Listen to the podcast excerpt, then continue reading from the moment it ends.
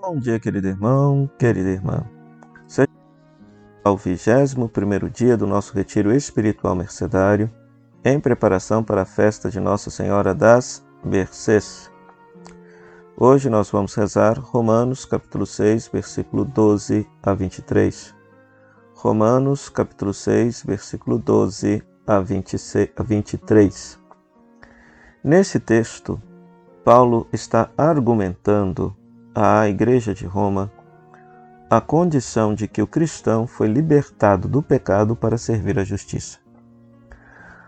Qual que é a ideia aqui? É porque Paulo, ele acredita que nós não somos salvos pela prática das obras da lei, ou seja, pela prática dos mandamentos. Nós somos salvos é por Jesus Cristo.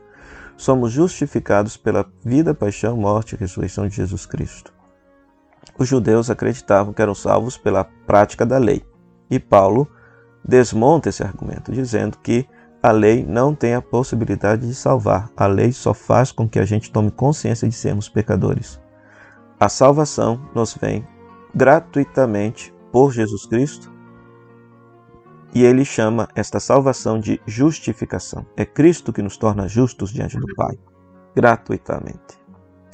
Mas surgiu a ideia, então já que não precisa mais da lei, então quer dizer que nós vamos é, pecar então? Porque nós não estamos mais sob a lei, mas estamos vivendo sob a graça? Não, de forma alguma.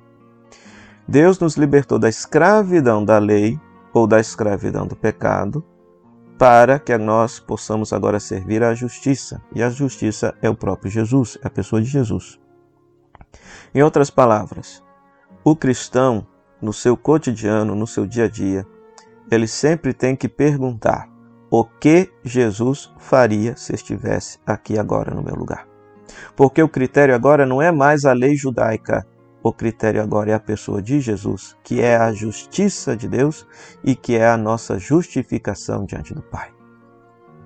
E desta forma, vivendo como Jesus, agindo como Jesus, amando como Jesus, pensando como Jesus, nós desenvolveremos, alcançaremos a verdadeira e autêntica liberdade dos filhos de Deus.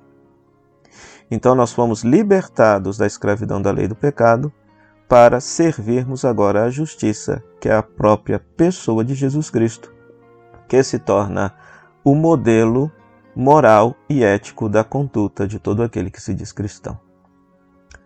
Querido irmão, querida irmã, que você possa rezar esse texto, meditar, fazer a leitura orante desta santa palavra e que esta palavra possa fazer com que você cresça no seu amor a Deus e na sua liberdade de filho e filha de Deus.